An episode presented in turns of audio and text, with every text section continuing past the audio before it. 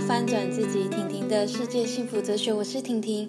那今天呢，我们要继续再来看口袋空空的诗，我们呃对 David Wood 的呃专访。那 David Wood 今天会在节目上呢，跟我们讨论到他写作的语气呢，以及他平常说话的时候的语气，以及那个呃用语的这个呃调性呢，是不是一样的？那我们就在这里进到节目中来听听看他怎么说。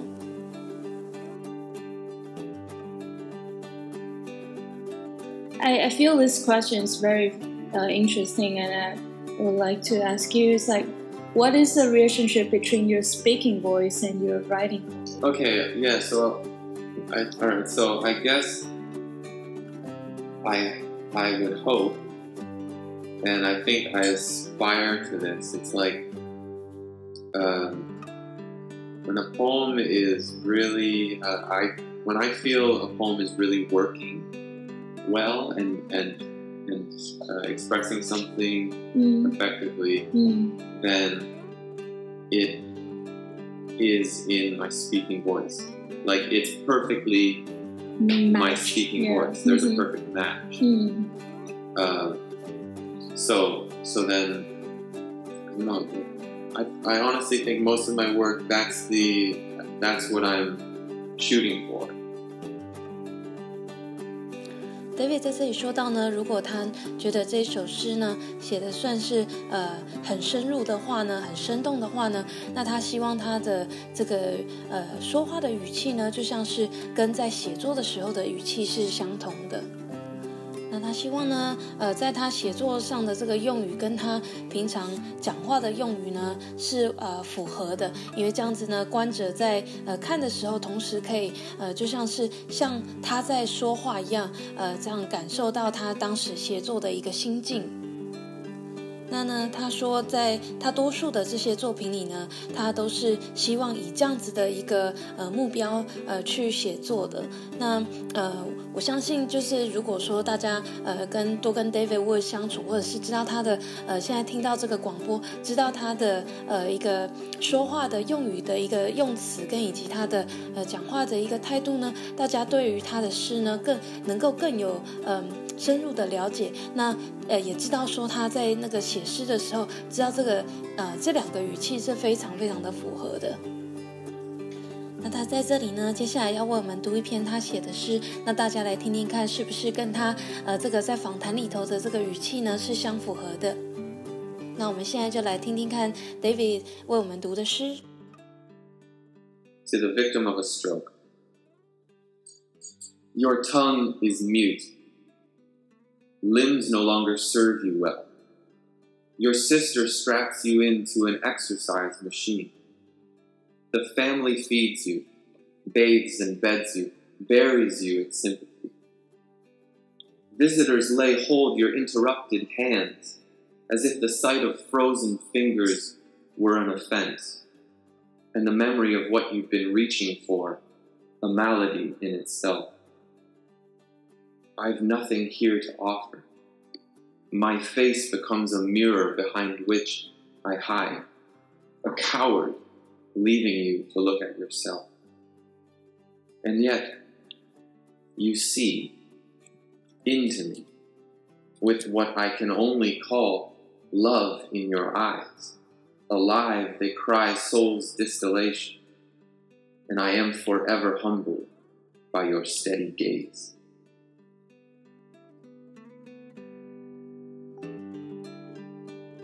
那这里呢，有一位教授呢，将这首诗翻成中文的，我就在这边帮呃大家念一下中文的版本。啊，这首诗的诗名是《致一名中风患者》。你的舌头无法发声，四肢不再方便使唤，令妹将你绑在复健的机器上，家人为你喂食、洗身、铺床，把你埋在在同情当中。访客握住你失态的双手，仿佛看见你僵硬的手指，是种冒犯；而对于你过去努力气球的记忆，本身也是一种疾病。在这里，我什么忙也帮不上，我的脸变成一面镜子，在后面我躲着，我是个懦夫，让你凝视着自我。然而，你看穿了我，用的是我只能称之为爱的眼光，生猛地你的双眸喊出灵魂的结晶，而你那沉稳的凝视，永远让我心感谦卑。 Okay, I really like this poem. Uh, I don't return to it a lot. It's kind of heavy and very specific, Mm. but this is an example of a poem that I wrote immediately following an encounter, sitting in the car after leaving the house, Yeah. and it's almost unedited. You know, it's like it came out the way it came out, Mhm. and I just worked on where to break the line for the breath and like Yeah. and to put it into stanzas. But this is called "To the Victim of a Stroke." Okay. Mm, okay. So, just quick, um, we, my wife and I, and my in laws, one Chinese New Year, we were visiting like a friend of a friend's house, uh, some Yeah. old family friend, and uh, uh, this my my in laws like uh, old classmates or something, and they have this a, a, a grown adult daughter who suffered like a severe stroke and is uh, Mm. like really severely incapacitated now. Uh, can't can't walk and feed on her own. Anyway, so we had this encounter, and I wasn't really, uh, you know, I wasn't ready for it, Yeah. and it struck me like it was a really powerful experience, and and so I feel like this is an example of a poem where I think I managed to uh, capture my an honest voice. Mm. Okay. Mm. So, anyways, so that's just my encounter with this person, Mm. and I, you know, it's just like an honest encounter with someone, and like, and they left me with this very strong impression, Mm. and and I feel like that's that's maybe an example of what I'm often aspiring to is is just an a record of, of an of an experience, you know, with an honesty in the voice, Yeah. um, like a singer, like some, a lot of musicians and singers will have like singing voices and, then they're like buying coffee voice, right? And they can be very different, but sometimes they're not, and some sometimes that's part of the strength is if the if the voice matches up. I think that should be. It's it's hard to say for you know. There's all different modes of artistic output, uh, creation, and, and song and poetry and all that stuff, and also taking on characters, right? Yeah. I don't I, I don't really think I take on characters. Like I I I maintain like my my voice. Yeah. Or I try to. Mm. Like I write from my voice. I don't kind of pretend to be the, the other Mm. person. Mm. What what's your sense like from the, the things you've read of mine and from talking with you? What do you think? Mm. Is there a clear difference there? Or, I think because I'm not a native, you know, speaker, so I cannot see it like clearly. But like if maybe Scott can feel, because he know you for a while, and might he will feel more strong. Yeah, like I mean, I, I see that that's you on a, a, a page. Right, like, right. It's uh, a deep thinking, like thoughtful perspective on something that someone a little more simple might just put in very uh, easy terms, and but wouldn't convey the actual same feeling, Mhm. right? Like you and I would be at that same place. I might have a very similar feeling, Mhm. but you're you have the ability to put it on the page in the same way that you Yeah. tell me about it. 嗯那这首诗呢，是 David 算是很喜欢的一首诗。那呃，他不常回去看这首诗，因为他觉得这首诗算是很沉重的，对他来说，那个当时的一个心境，因为呃，这一首诗他写的呃这个人物呢，以及这个背景是呃他呃太太这边呃一个家人的一个朋友，那呃当时呢他在呃去拜访这位朋友的以后呢，这首就是在回家的路途上呢，几乎就快要完成了这首这首诗，然后他后面呢就没有再多做任何的修饰，就是他几乎就是完整的呈现他当时的一个心境的一个感受。那当时呢，因为 David 去拜访这位朋友的时候呢，他并没有呃事先事先的被告知，大概呃家里有这样子的一位人物，所以呢，他当时呢，这整个拜访的结束了以后呢，对他来说是非常的印象深刻，然后他呃不知道该怎么办，他不知道该如何去应对这样子的一个状态的。所以呢，他觉得呃，这个是他很真实的一个呃写作的一个语气，那跟他自己本身当时的这个心境呢，呃，也是互相的磨合的。那他觉得呢，这个就是呃真实的记录了他这个他当时的这个心境以及他的一个感受，他的他的一个语气语调。那 Scott 在这边也说到呢，如果呃，David 呢？他呃，他当时假设说 Scott 不在那边，那 David 事后再跟他描述呃这件事情发生的时候呢，应该也是同样的，会是类似这样子的感受。虽然文字可能会有一点点不是那样子排排序是那样子的一个 order 比较整齐的状态，但是呢，基本上那个 David 去描述的那种感觉，就像是他呃在写这篇诗的时候是一样，是相符合的。那他说呢，就像是这些有一些歌手呢，他们有时候唱歌的声音跟他们本身呃这个写作词的时候，跟他们在唱的时候的这个声音，以及他们平常呃的时候的声音有有的会一样，有的不一样，但是这个都取决于在他们这个艺艺术就是创作的时候的一个不同的一个呃不同的一个方式，那。他觉得他自己本身呢，不太会将这个角色的声音呢摆在这个里头，是呃，反而是由他一个旁观者的一个角度呢，来去展现，来去替他们发声的这种感觉。So, so there is there is a a large there's a huge difference between a poem and like us just riffing. Yeah, yeah. But but I hope that the voice is like similar in intention and Yeah. like and the source is like so in a way like for me a poem is is like a refined like version of like a thought that I could have in Yeah. any context but it's just like the it's kind of like the poem is my best effort at conveying Yeah. that thought Yeah, like Mm. I, I imagine if you were telling me about the situation, right, you would use different language, Yeah, right? right. But you would convey that same Fe- thought. yeah so feeling. right Feeling. Right. Mm. So in the poem, it's almost like it's uh, it's distilled down, like, and Yeah. it's refined down to to its maybe like a the most potent. Yeah, yeah.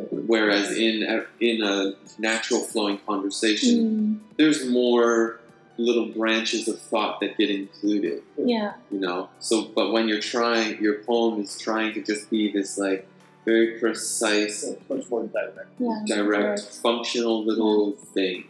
And so then you end up trimming away.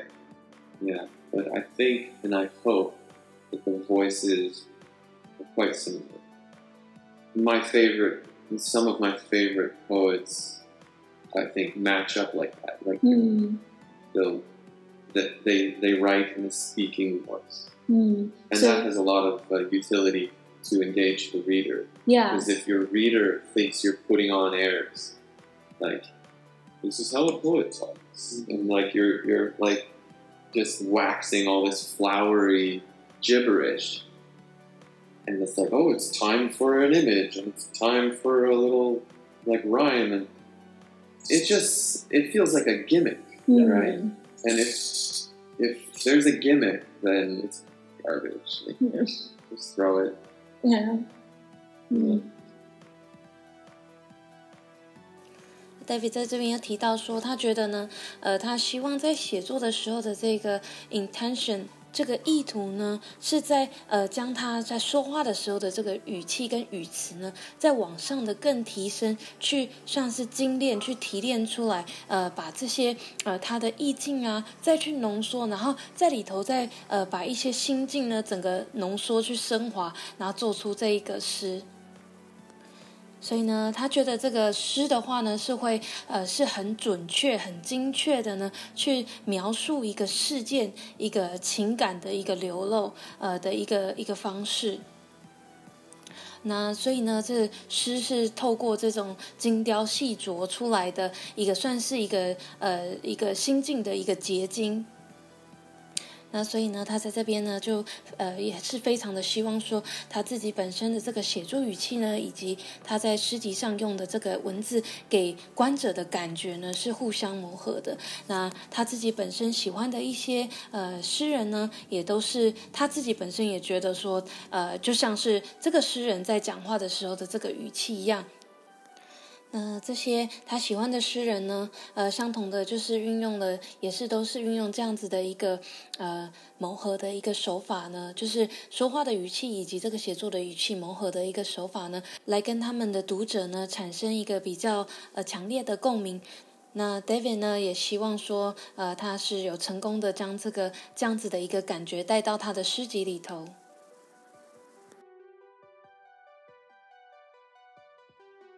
How does the poem be, begin for you? Was the idea, form, or image? I think it's image. Yeah, it's Yeah. totally image. Yeah, totally image. Yeah. Um, yeah, we talked about that a little bit. Yeah. It's definitely an image. Yeah. I, I have always just been hungry for that stuff. Like, Mm. And we talked the other day a little bit about this, uh, this idea of feeling like uh, you can just observe the natural world and, and read it for Mhm. more, like mine it for meaning, right? Yeah. um, and to see the to see metaphor in in a in an object, to see to see everything as symbol and signifier, and like there. I mean, that can get tedious, and you don't do it like in a, in a sort of academic sense, but it's more like an intuition. Mm. So, like, I, it's funny. I was thinking about that question this morning. Um, as a kid growing up, like we'd go for drives in the car, Yeah. and you know, my dad would be up front, and eventually we'd cross the line and say, "Oh, "Just be quiet, look out the window." You know? And Yeah. He's he's a very loving man, but I, I'm mischaracterizing that. but you know, you know, I, stuff- I'm sure you you yourself, a loving man, might get to that point with a child at Yeah, some yeah. point. Just saying. Might happen. That I but, but he yeah. so in a let me try that again. he always encouraged this kind of uh, observing of the world and the natural beauty of things, and just he always like, and not not even in a heavy-handed way, but just in his own way. And by by watching him, yeah. I learned how to um, maintain a sense of awe with with the natural world. Just to be to be awed by beauty Mm. and never take it for granted. So like, just like stop and be like, hey, like look, uh, it's not sunset yet, but look how the clouds are picking up the first bits of light from, or like, oh, check out this field or the tree over there. So there was always this sense of like, like, well, you don't need that new toy, you don't need that game. Go outside, go play. Like, look out the window. What do you see? What do you see? What do you see? You know. So I was always kind of just accident, like just conditioned with this. Um, Mm. way of of connecting with, with nature and with just the world. Like just take it in. What what does it mean to you? You know. So Yeah. growing up, that was there, Mm. and retrospectively, like I feel like I've identified that like as maybe a thing that happened, and now I, I'm constantly just like, you know, what do you see? What is that to you? What what does that tree say? What are the way those people standing over there? The shadows, the long shadows across the road. What does that do? Mm. Mm. You know. Yeah. So it's almost like uh there's almost like a mysticism to it in a sense, like you know, like the witch doctors who throw the bones and like read the bones, right?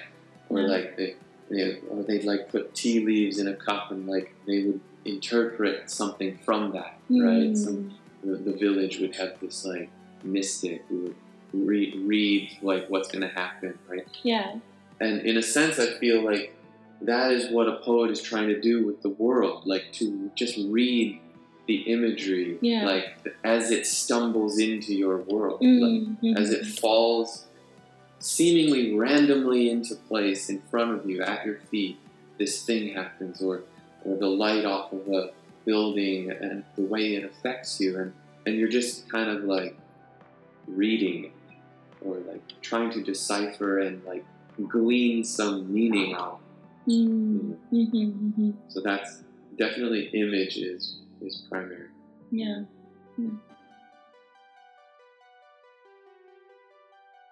我又问了 David 另外一个问题呢，就是问他说，呃，他在写诗的时候呢，他是从灵感开始启发的，还是从一个呃图像开始启发的？那 David 说呢，他绝对是从一个画面、一个图像开始来呃增长这个想法来写诗。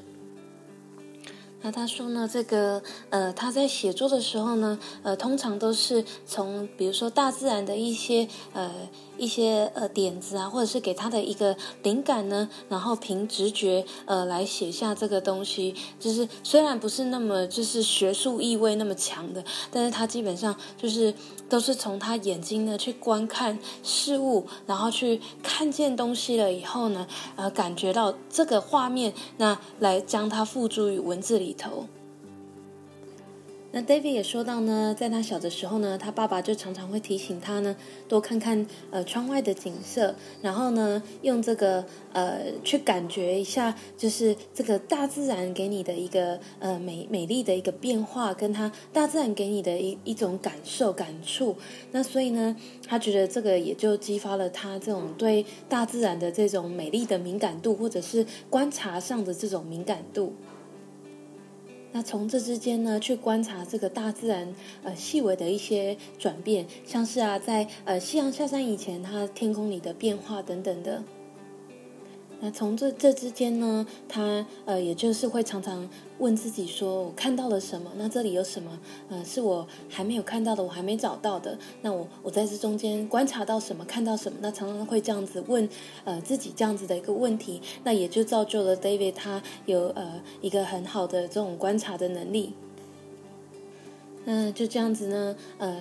到他现在为止呢，他也还是很长的会一直问、反复的一直问自己这样子的问题：到底看到了什么？在这边观察到了什么？那我相信这对呃写诗或者是做创意工作者来说呢，这是一个很好的方式，就是你可以常常的提醒自己，你啊、呃、看到了什么？你在这中间感觉到了什么？那这些感觉或者这些景象呢，又传达给你怎么样子的意义？那你可以从中间呢，再把它抽取出来，那再加上呃，更提升这些想法，那再去延伸呃，做成你的作品，或者是做成你的创作。那他也觉得呢，这就是诗人所想要呃传达的，就是说呃，诗人会把他看见的东西呢转成文字，那从中间呢呃告诉他的读者他看到了什么，他感觉到了什么，然后再整理出来，用他的方式透过文字的表达，然后来传达，那呃来传达这些呃他想要传达的意境。那在这之间呢，我相信也更能够呢增加自己的个人的一个特色跟色彩。所以呢，David 说，绝对是呃这个图像或者是这个景象呢，来影响他的写作是比较多的。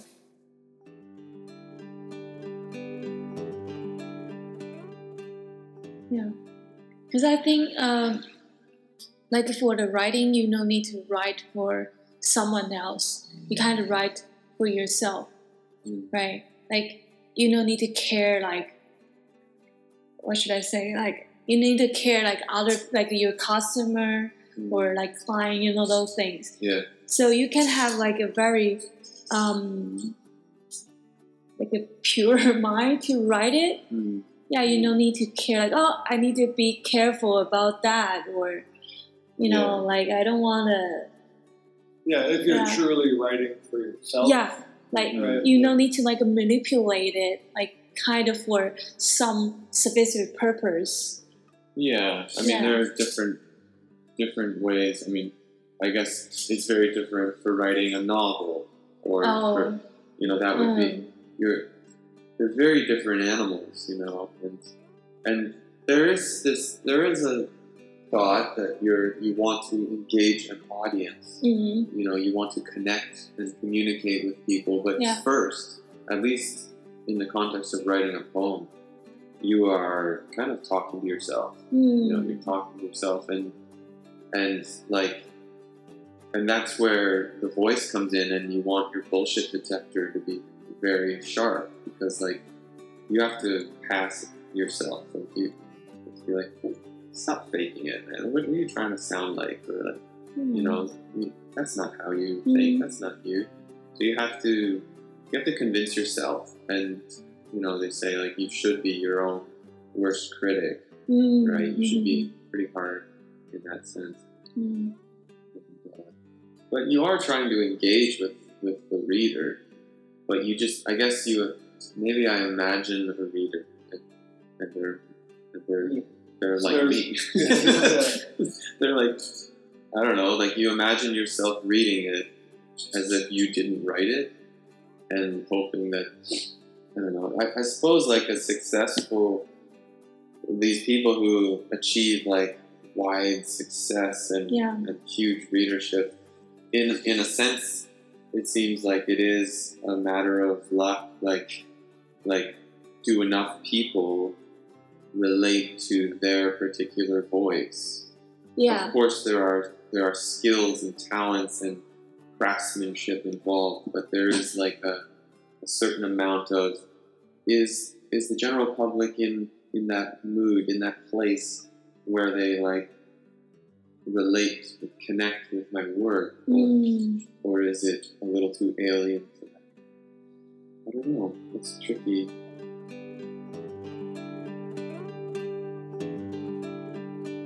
在这边呢，我又问到 David 说，呃，我觉得因为诗人的好处就是说，呃，他们不太需要符合呃像是呃客户啊的一些要求，比如说像设计师呃设计跟艺术上的差别，因为像艺术家的话呢，他们呃其实在做创作的时候也不太需要考虑到。呃，就是他未来的买者、买主或者是观众会喜欢什么，他们基本上都是跟自己对话，然后产生这个作品比较多。所以我在这边就问了 David 这样子一个问题，那他的回答是说呢，其实写诗呢是有很多种不同的形式的啊。那像呃，就像是呃，我刚刚在说的艺术跟艺术创作跟这个设计有点不一样。那他的举例就是说，就像是诗集跟小说，那这两者的一个关系就不太一样。小说的话呢，你就要比较符合呃观众的一个预想的一个需求，或者他们喜欢读的大概的样子。那诗集的话呢，基本上就是跟自我对话的感觉是会比较多的，所以就可以比较没有受限制的来呃做创作。那当然说，在文字上的限制还是会有一些些，你还是必须要呃。在诗集上还是文字上是要要要用到正呃比较登对的一些文字，那他觉得说呢，呃，这个时候呢，你就是要比较呃。甚至说比较说服自己，呃，这个声音呢，就是你自己跟自己的一个对话的过程的一个声音。但他在这边也说到呢，就是说，呃，常常有时候因为这是一个自我对话的过程嘛，所以有时候呢也是会呃受到别人的左右影响。但是这种时候呢，你就必须要回过头来反问自己说。这个东西到底是不是我的？到底是不是从我出来的？那是不是我我的方式？是不是说我被别人影响了？那怎么样的？因为如果说你要写出你个人风格的话，我是觉得说这个呃传达出个人的一个特色跟一个声音是呃非常非常的重要。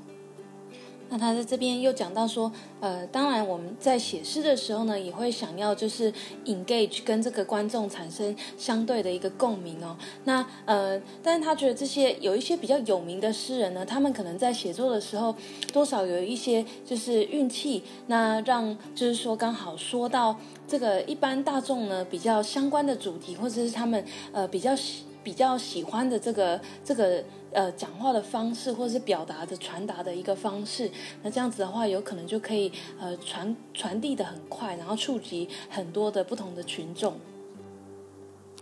但呢，他觉得呃，就是说要达到这样子的一个目标，或者是达到这样子的一个程度呢，当然也是要有天分跟才华的。所以他觉得其实这种这这个东西不是很好说，就是有点不太一定。那也也也不是说是有点 tricky 的。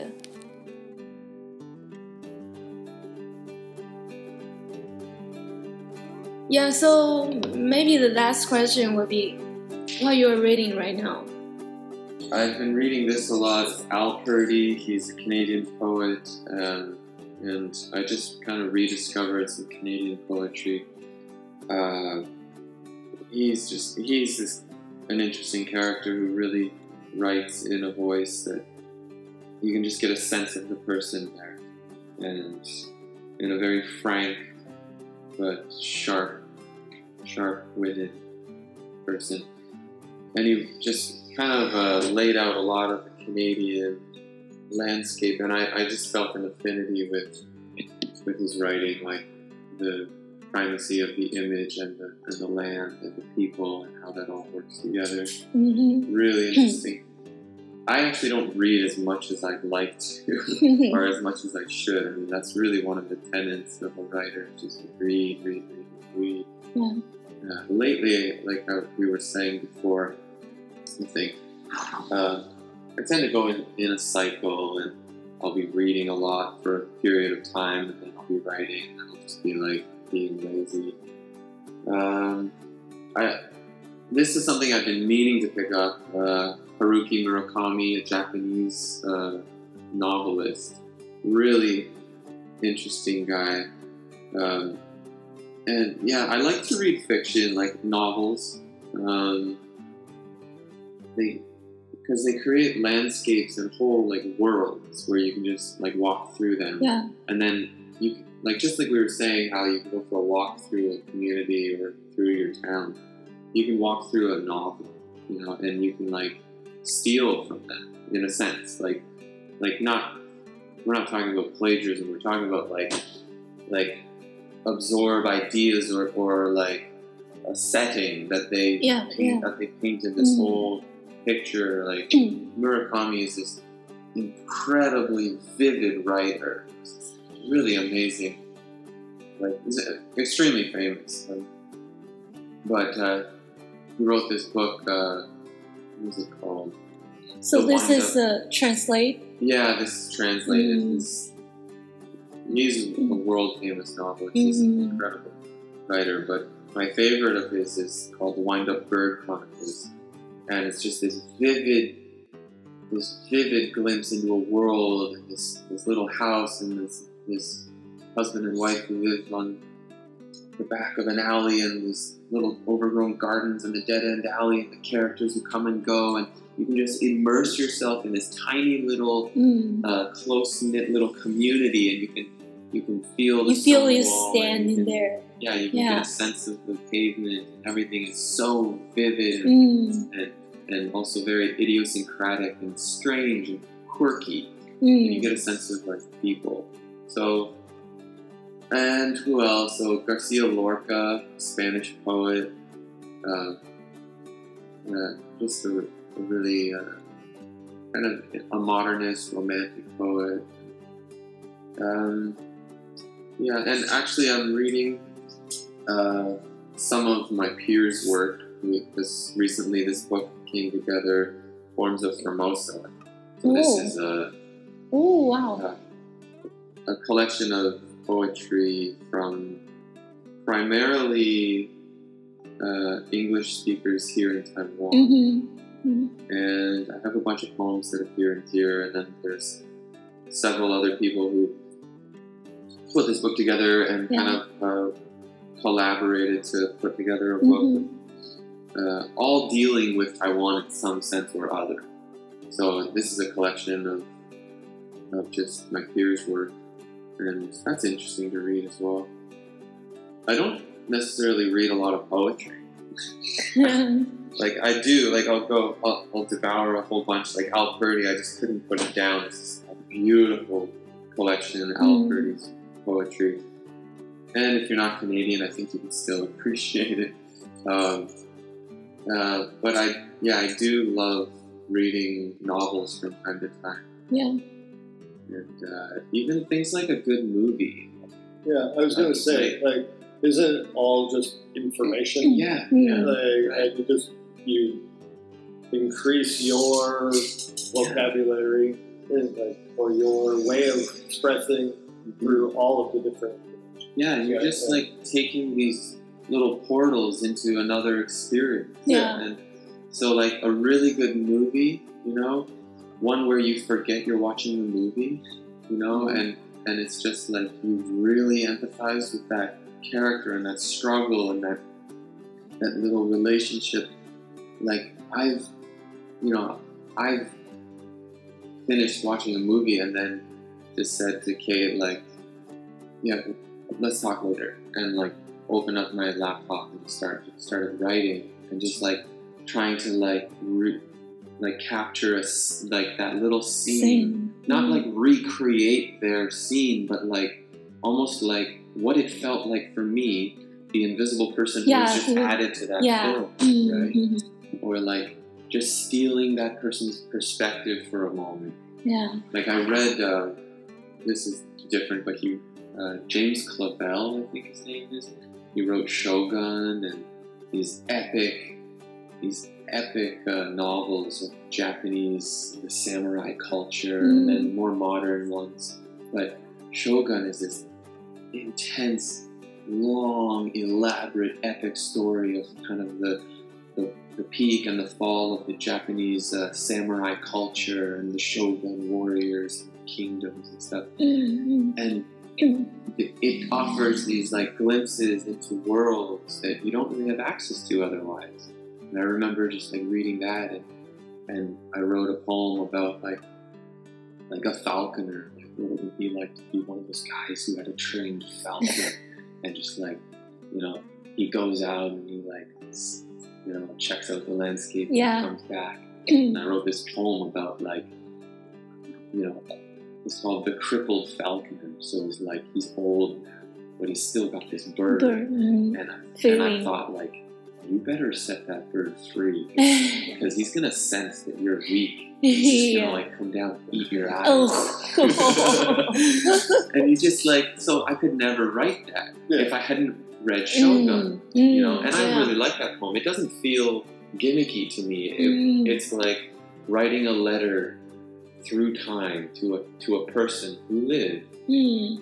but you never met. But like you're just like channeling and trying to like connect with that person. Yeah. 那我在这边问了 David 最后一个问题，他目前正在读的书是什么呢？那 David 说到一位呃加拿大的作者 Al Purdy，那 David 呢呃就是在目前正在读这位作者的作品。那这位作者呢，他有许多呃作品都是在写有关于加拿大的一个景观跟景色。那他最近呢也开始就是回顾去读很多呃加拿大的一些诗人的作品。那他说呢，这位作家呢是一位非常有趣的作家。那从他写作的诗集中呢，你可以感受到他的一个个人的一个特色，跟他的一个讲话的一个方式。那他的写作方式呢是非常坦率，以及非常犀利的呢，在描述他看到的一个事件。那呢，David 在这他的作品中呢，呃，可以呃，好像就是感受到，好像可以看见他在说的这个情景，这个样子的风景跟这样子的情境。那他呢，同时也觉得说，呃，他在这段期间其实没有像从前呢读的这么多的诗集。那他觉得，其实呢，他应该要读多一点的诗集或者是书或相关的一些文章哦，因为他觉得呢，诗人很重要的一点就是要保持大量的阅读的一个习惯。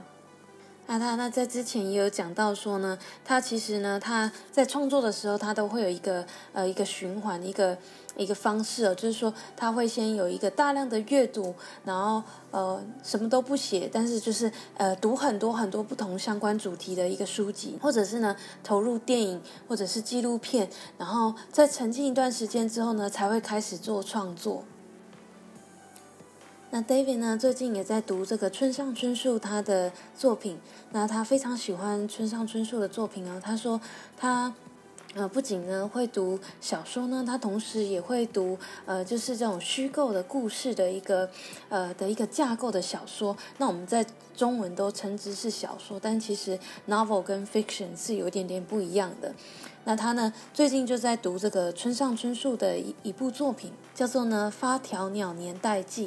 那大家可以去呃搜寻一下，因为村上春树其实很有名那呃，这大家也都对他蛮推荐的。因为村上春树呢，他呃最有名的就是说他在呃这个故事的描述呢会非常的生动。那这也是让呃 David 非感觉到就是呃非常有价值的一个地方，因为他说他呃可以就假想自己呢走进这个场景里头。然后从场景里头呢，去呃去幻想这样子的一个一个呃景色一个景象，然后再从中间呢去找到不同的故事。那经由呃吸收消化了以后呢，他可以从中呢获取到不同的灵感，然后再转为他的作品。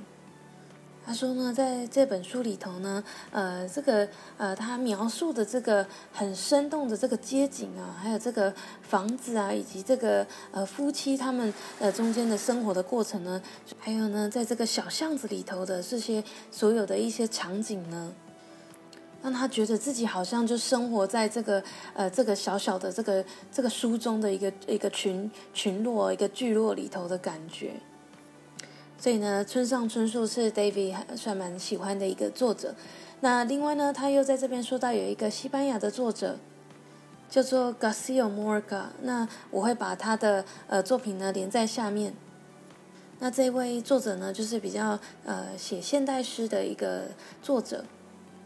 那最近呢，他也在读一本，就是呃，在呃台湾的这种旅行的诗人呢，尤其是英语的作者的诗人哦，他们呢一起呢组成了一本呃诗集。那最近他也在看这本诗集，那我会把这本诗集的呃名字跟连结呢摆在下头。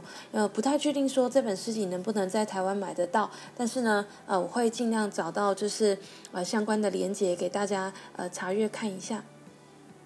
但呢，呃，David 又讲到说，他其实，呃，他本身的话呢，其实不太常常读一些就是呃诗集哦。他其实比较常说看一些，他其实看很多很多不同的书哦。那不不一定说一定要是诗集他才读，反倒是哦，他读了非常多的小说，然后呢，也看了很多很棒的电影。因为呢，这些都是就是给予那种很强烈的一个呃视觉的一个感官的一个资讯哦。那其实你如果越能够去察觉这些事物，或者是呃越能够透过这种别人整理出来的一个。呃，一个场景哦，去感受到不同的气氛氛围，去知道或者是在从中间呢，知道呃怎么样去运用这样子的一个呃描述的方式呢，去带给观众不同的感觉。其实对诗人来说都是一个呃。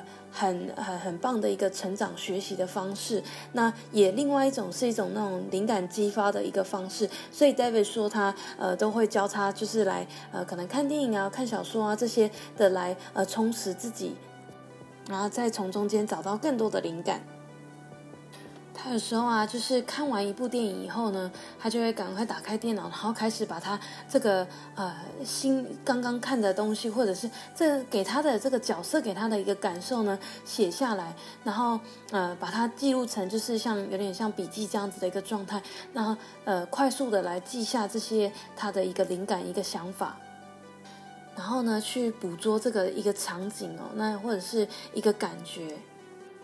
那或者是呢，又从这个角色这个呃电影里头中这个角色的一个视角哦，来去呃感受那那样子的一个不同的场景一个情境。那另外呢，他在这边又提到那个呃另外一部电影跟小说，这这个是小说改编的，叫做《幕府将军》，叫做《修刚》。那呢是呃詹姆士克拉维尔啊呃他呃出的一个小说。那 David 呢，在这里头呢，他也觉得这一部小说呃非常的嗯特别，就是他在里头描述这个武士啊，那中间的一个过程呢，令他觉得非常的印象深刻。那他就是说，在这个这个东西在描述这种日本那种皇族啊，跟武士这种精神啊，还有那种史诗般的那种战呃。战战役时期的这种场景哦。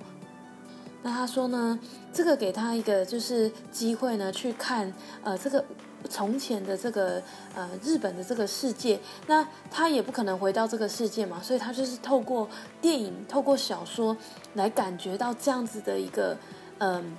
这样子的一个年代，那一个一个历史的这个这个这个过去的这种这种记忆，这种这种时空的一个背景。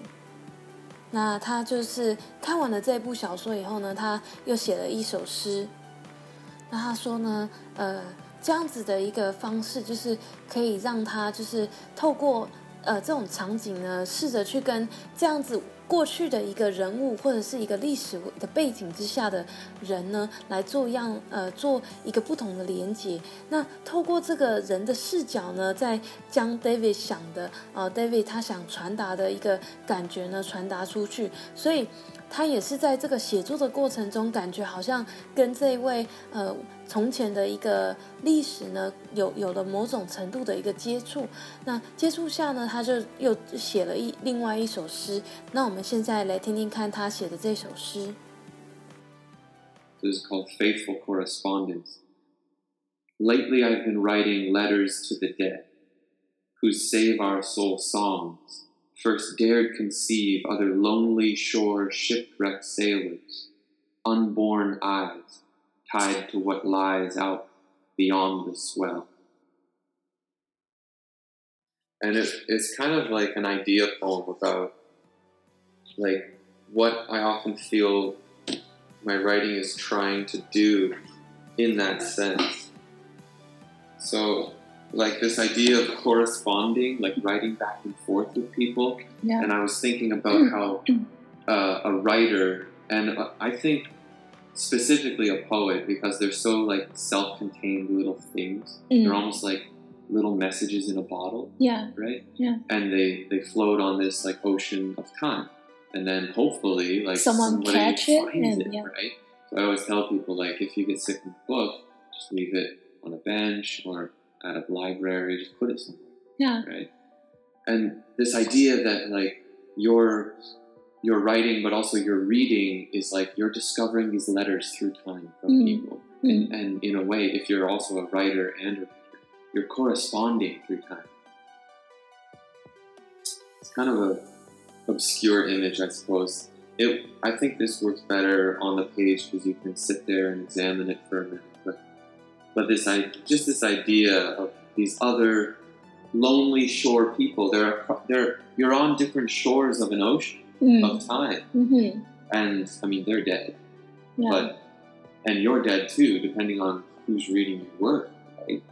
And but other lonely shore shipwrecked people, you know, they're stuck in their place, but they, there's these things that come across the waters, and, yeah. and you can almost like go back and forth, and that's like so writing like to the crippled falconers, kind of like me trying to like connect with like you know some other world, Yeah, samurais old and, yeah. like weird, the desperate times of an old falconer. Mm. Anyways, yeah. Mm. yeah, it's it's very interesting. Like I think, for example, like art. Sometimes you see the art work, right? Like in the museum or something, like very old, like Van Gogh or somewhere, some who, right? And when you see those art, you can kind of like imagine like when or like what kind of situation they were. Yeah, and they they kind of keep that and transfer to now, like you in that moment to see that art, which I feel like very interesting. Yeah, It's yeah, it's just like a message back and forth, you know. Of course, you cannot send a message to, mm. to him, Yeah. but but But that yeah, that message, yeah, yeah, and like I kind of wonder if he is like painting that art. Is he kind of like a saying, "Oh, this artwork will be kept," and like maybe two hundred years after, someone would see it. yeah. Yeah, and like uh, they would know what I feel. Yeah. Yeah, like I, I kind of wonder, but we of course we cannot interview them anymore because they're there, right? But it's just very interesting. Like you say, yeah, I think, yeah, I think everybody has their own mode for creating their work, and maybe maybe for some people, and maybe more so for painters, Mm. you're kind of immersed in the moment or or in the work and not really thinking. But I think the Mm. part a, a part of any artist or, or writer has a sense of uh, kind of like speaking beyond their time, Mm. uh, connecting with like a larger heritage or lineage Mm. of, of correspondence and like almost like a thread Yeah, that yeah, they are now a part of and hopefully like uh, passing something Yeah. along yeah, yeah. so there is i think for myself personally I, I i think of that you know i think of like yeah at least even in my own small context i think of it in the sense of like someday my daughter will read that yeah you know yeah. in that small little sense like Mm. a letter to one person in a future generation. Like, you know, uh, what does that say to them? How does that represent you and your time? yeah, But what you were just saying about like when you look at a piece of art on the wall and you feel like sometimes you feel like you can you can sense like the what they were going through. yeah. Like you really- literally can really walk think- in. Yeah. Yeah, I think that is like that's that's winning for art. That's like if you can feel that in something. yeah, I was writing about this the other day. I was watching my daughter. yeah. She's just two and a bit, so it's like it's just a, a big silly mess, but it's wonderful. And I was thinking about this idea of how art, and I mean, we have to be careful when we say what art is, right? But for me, like art that's working well is it the final product reveals something of the process that got it there you know Mm. so in the painting you can see the brush strokes. Yeah. you can feel maybe the intensity of, Yeah. of some strokes or the meticulous and care that goes into others. Yeah. the precision of certain things the time or maybe yeah, or some things feel like wow that must have taken so long. And then other things feel like did that happen in a single moment? Right? Yeah, and so, so in a way, the intensity of that particular moment can be preserved, and and for me, so then successful art, like a, a piece of work that is successfully communicating, is communicating its process. So it's almost like it's secretly revealing the method that that by which it was achieved. Mm. You know? Mm. So like, I really feel that's true in a visual sense, and and I like like we talked about my work focuses on the image. Yeah. It's very visual, Mm. and and so I, it's it's a tricky business, but like you you hope that the voice is authentic and that and that it reveals a bit of like where exactly you were at that moment Mm. and Mhm. how you came to, to realize that poem. And Yeah. the poem can be itself a process of realizing Mm. coming to uh, maybe a final thought. Or something. Mm. Mm Mm. It's very it's very up and front with visual art, definitely Mm. in, in painting.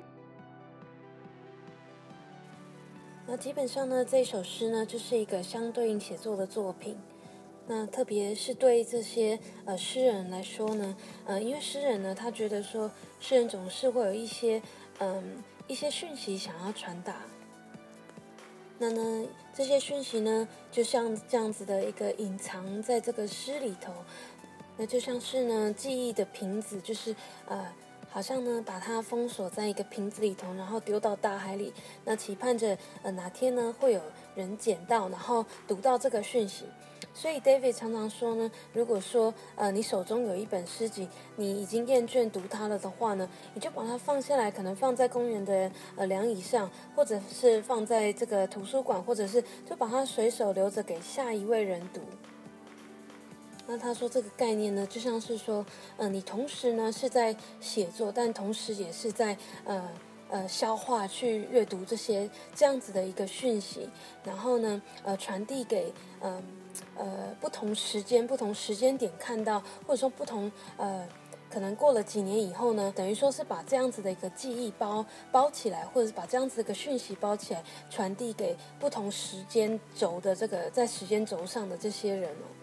那呢，这样子的一个点子呢，就像是说，嗯，不管你今天呢是呃还是否还存在世界上，但你呃你是存在这个世界上的呃的一个人，你是存在这个时光中某一个短暂时光中的人，然后你把这个讯息呢借由这样子的方式呢传递给不同的人，那呃。这也是很特殊，就是说诗人呢，他有这样子的一个能力，就是说他可以把呃透过他呢，可以把其他的就是呃其他的不同的人的故事，或者是他们所要传达的讯息呢，再经由他来内化，然后呃再从不同他的一个角度呢，去把它传递出去，然后留下来。然后给其他呃不同时间点的人看到，那让这些人呢，同时也感受到这两个呃角色中不同的一个嗯观点跟一个一个传递的一个讯息。那或许呢，等待下一个人读到的时候，可能你已经不在这个世界上，可能这个诗人呢，他也不在世界上了。那也就是说呢，这个作品呢，可以同时间捕捉两个不同时间轴上面的人，那所要传达的讯息。所以他觉得这个是这种写作方式是很很有趣，而且是很值得去嗯深深的来呃来探讨这个这样子的一个写作方式。那我在这边呢又举例到说，像是画家呢，他们在从从事这个创作的时候，在呃从事这个画作的时候呢，他们常常就是说呃能够。透过这样子的一个方式保存下来他当时看到的一个景象，然后呢，我就觉得在这里头呢，去想象说，嗯，比如说像我到博物馆，呃，然后去看到一个可能两三百年以前的作品，那这样子的作品给我的是当时这样子的一个景观、一个景色所给我的那种感动呢，可能是。呃，同时间就是让让你把你拉回到这个画作当下的这种时间轴里去，呃，去感受那样子的环境，然后同时你又可以去想说，画家呢，他当时看到这个景象的时候呢，他是用什么样子的情境跟心情呢，去来去作画的，所以等于同时给你两种不同的一个。呃，给你两种一个不同的视角跟一个一个呃可以去想象的这种内容哦。然后 David 就觉得说，不管是艺术家或者是呃诗人也好，他们都有很特别的这种能力哦，可以去呃在当时他在创作的时候，他能够去预想或者是能够去预测呢未来呃人家看到就是读者或者观众看到这个作品的时候的一个这样子的一个感感动度跟感受度。那我想呢，这是所有创作者在做创作的时候呢，都会有一个这样子的一个预想，就是说，呃，想象说未来呢，会有人可能呃希望有人可以看到他的作品。那 David 就说呢，他也有时候会想说，搞不好几年以后，他女儿也会读他写的作品啊，对不对？所以呢，其实这样是一个非常有趣的一个呃一个一个点子跟一个观念，可以去好好的多加的发挥。那 David 说到，就是像呃，我刚刚说的那个，当你看这幅画在墙上的时候，你好像就可以穿越时空，回到那个当下，那个创作者在创作这个时候的一个 一个感觉，一个感动度。那其实这个东西呢，对呃，我觉得各位呃听众朋友，或者是有在从事创作的人，都可以去想一下，这个这样子一个时光啊是非常珍贵的，就是说你有这样子呃，可以把。观者带回来的一个的一个能力跟一个嗯这样子的一个优势，那所以当你在创作的时候呢，你可以去多想想看，你想要传递的讯息是什么？那你想要在几年以后呢，或者是在呃等你不在了，或者是未来可能好几世代以后呢？呃，你你能够怎样去代表你自己当下的这一个世代，或者是你当下的这个心境跟当下的一个景象跟情景哦？那这个都是可以，呃，创作者都是可以好好的去思考一下。那他觉得呢，如果呃你看到这样子的画作呢，然后是可以给你这样子的一个感动的话，这个就是一个非常成功的画作。等于说，它可以把你带到当下，让你去感受到那一份。呃，感动跟一个那种呃触动你心里某一个点，或者是某一个呃情绪的反应哦，这这样子就是一个非常成功的画作。那呢，他在呃看他女儿成长的这个过程，呃做的一些事情，他女儿现在大概两岁左右，那也同时让他想到说，这个艺术这个东西啊、呃它在你当下创作的这个过程所留下来的任何一个，呃，不论是笔触，或者是留下来的一点点一丝一一那种蛛丝马迹，都是非常珍贵跟有意义的。因为呢，它它呃，好像就是让你去回顾啊、当你完看这个完成品的时候，你可以好像抽丝剥茧的去回顾到呃原始开头的那个那一个瞬间那一个刹那。然后呢，同时呢，当你在看这种画作或者是看这种呃作品啊，不管是呃文字上的作品或者是艺术上的作品的时候，你就会去想说，天啊，这个到底是怎么样形成的呢？它是发生在一瞬间的呢，还是说它是经过巧思呃结构那种呃预想啊预设去计划完成的呢？这种东西都会让你呃陷到一个就是呃一个一个深思的一个过程哦。那这样子的过程呢，经由这样子的过程，其实不论是观者或者是艺术家，都是一个双赢的状态，因为都同时达到了这样子的一个目的，就是传达出这样子的讯息。那我想这种这个这个东西也也是对呃所有艺术家来说是呃非常非常有趣的，因为其实在我跟 David 讨论这个以前呢，我并没有很仔细的去想说，呃，我在创作艺术的这个过程哦，也可以传达出某样子的讯息。我以为只有这个最终完成的作品呢，才是呃我需要传达给观众的，但是。跟 David 经过这个讨论了以后呢，我发现其实在创作的过程上呢，也是非常有价值的。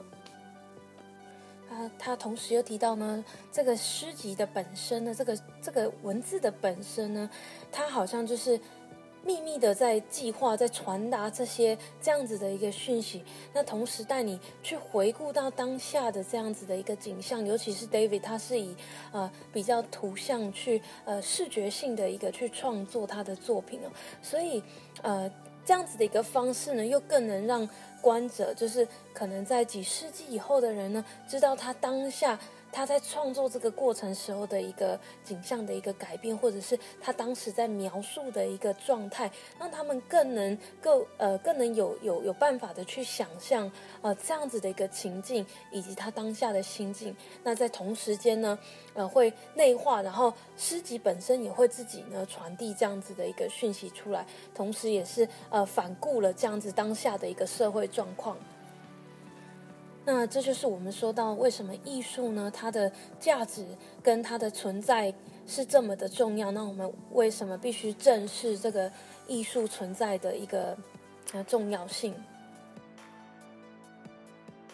this is a great thing because I love talking, but but also like not that that sounds so silly, but but um I, yeah, good conversation is so valuable. Yeah, Yeah. so valuable. and it feeds everyone involved, Yeah. right? It's not it's not really about like you know getting like owning your piece of the conversation Yeah. pie. It's like it's really it, it's such a fun dynamic thing, Yeah, when you actually have like quality conversation, right? not like being like talked at Right. for like a Yeah. little while. It's Yeah. a different animal Yeah. entirely. when you're being talked at or when you're talking at because we do get Yeah, trapped yeah, in there yeah, Yeah. yeah, like and your you, you know your ego can get in the way and you can get caught up in the frenzy of like one upping and Yeah. stepping on each other yeah, and that, that can get silly Yeah. but a good conversation just feeds you man it's so good so anytime you guys have like an idea for for a new podcast or something like I love I love to just engage with ideas and chew on ideas. So yeah, Yeah. one of my you asked me some of my favorite poems and, yeah, yeah. and like there are there, there's one that maybe I think I wrote maybe six months ago and it, it was I, I love it.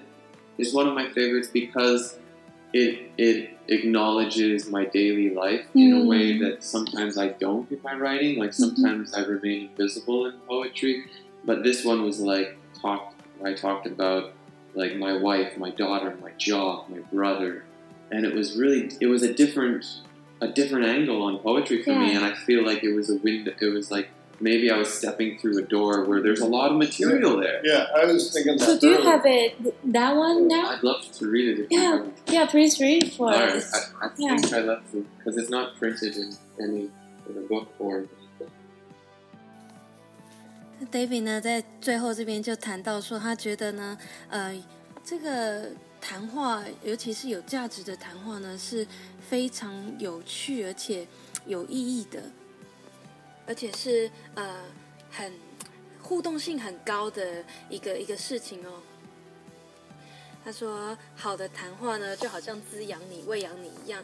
那我们在这边呢，就是我跟 Scar 呢，也很谢谢 David 呃，到我们的节目里头来跟我们分享他这样子一个呃用心的一个创作的一个过程，以及他等于无私的分享哦，从他一开始呃开始想要写作，一直到现在所有的一个经历。那这真的是非对我来说本身来说也是非常有价值，因为我也算是呃一半在从事创作艺术，那我在这个对话过程中呢，也学到很多。那在这边呢，因为我有问到他，呃，在他写作中写过的这些诗集中，哪一些是他最喜欢的呢？那他呃在这里有讲到说，他在六个月以前呢写过了呃一一一一篇诗。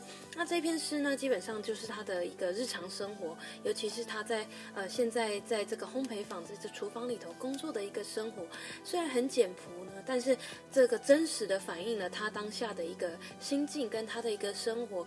那他在这边呢，就找到了他的一个新的创作主题，尤其是呢，描述他身边最亲近的这些人哦。那呃，我想 David 他呃现在也在投身，就是呃除了在这个呃厨房里的工作，就是餐厅里头的工作以外呢，他也开始把他的这个呃整个写作的主题呢，更融入到他自己本身的一个生活当中。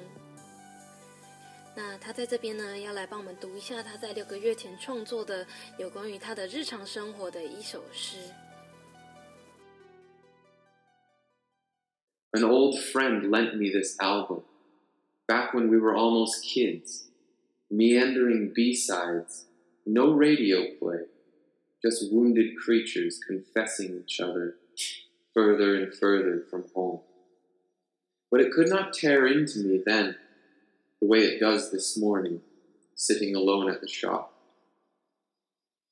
Yesterday I spoke with my brother. He's living on whiskey and cigarettes.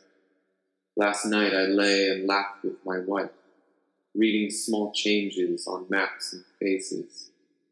This morning I awoke early, watched our daughter as she slept, headlong into the woods, fingers closing round infant dreams. Now, under pale blue slate dawn skies, I walk to work, mix the dough, set each loaf to rise with the day and the slow gathering noise of something so forgetful, so ordinary. Alone at the shop with these songs. Thin voice of a mermaid stranded here among the lesser forms, all limping toward that piano climb where the ache of a weary soul's undone by the alchemy of our accidents. Smiling back on hungry youth, remembering you, old friend. The cold, wet midnight pavements we wandered, fences we hopped, windows we broke, all those incarnations ago. How could we have known why it felt so familiar, trespassing on the people we would become?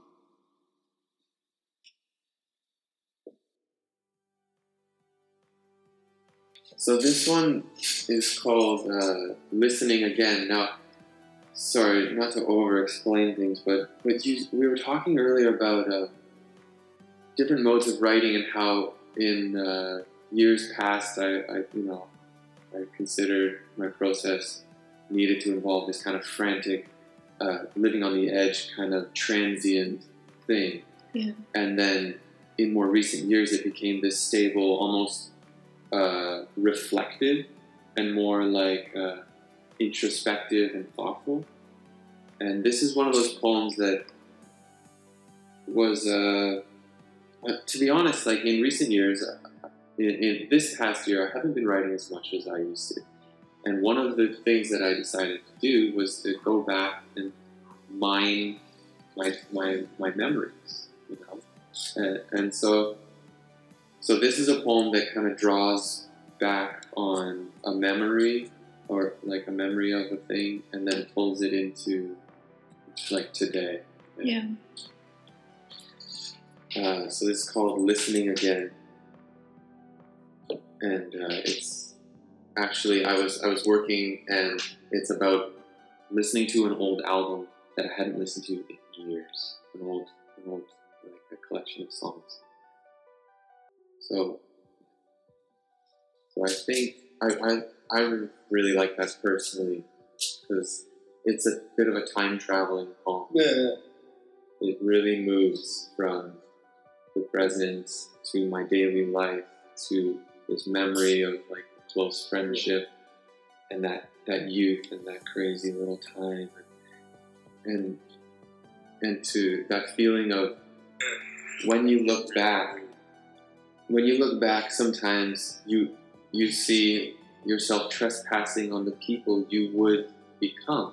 Like you see a memory of you as a punk kid pissing off that neighbor, Oh, yeah, and then and then you realize that now as a as a thirty something, Hear that. you, you're that guy, Yeah. and you were trampling all over his flowers, or you were telling him to screw off, and now you relate more to the guy than to yourself, Yeah. right? Yeah. That's And- that thing. too.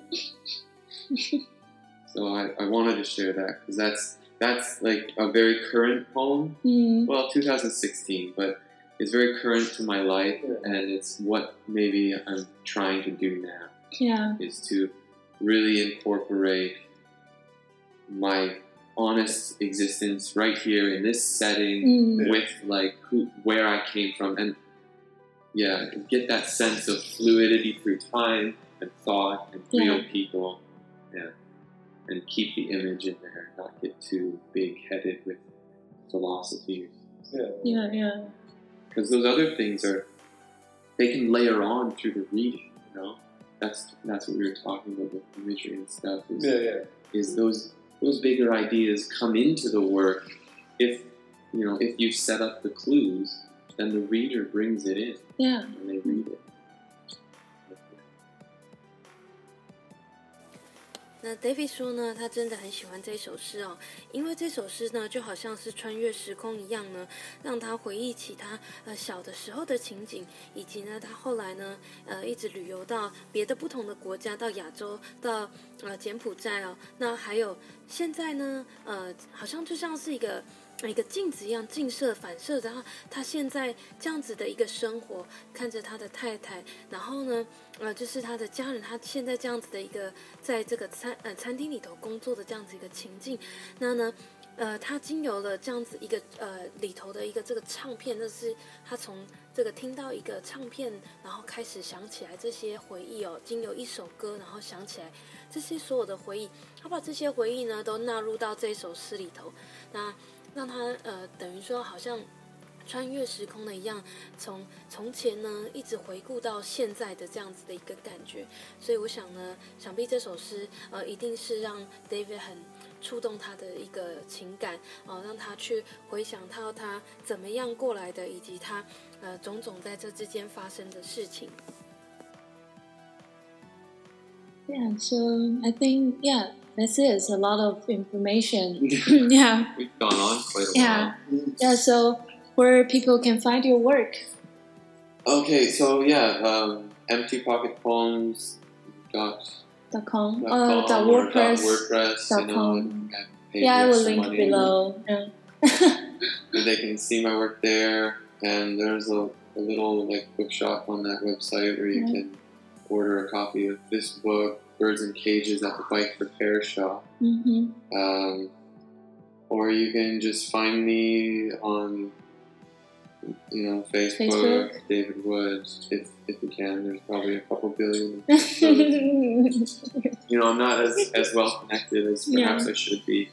That's one thing I'm realizing a bit more is like you have to make yourself available. You know, you have to engage. Yeah, there, there needs to be like some effort Yeah, Point four.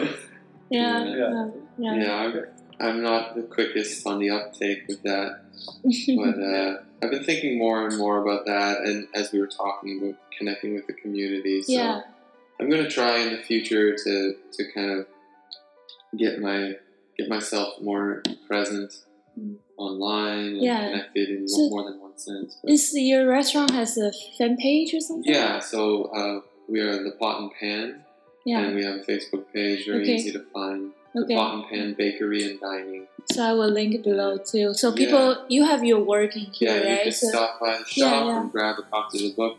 Yeah. We have a, a bookshelf over there. I, I call it my like the banyan tree book exchange, but it, it's mostly mostly English books, and you're welcome to uh, you know take a book, leave a book, anything like that.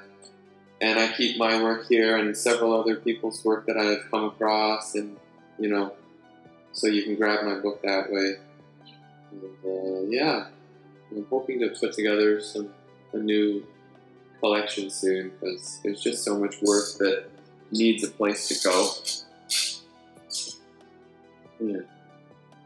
okay, um, I think that's it. So cool. thank you so much. Yeah, Thank Yeah. you. This Yeah. is This is Thank so you cool. so much. I love the all the talking. 那我们这一次呢，真的很感谢邀请到 David 来分享他的一个创作的过程哦。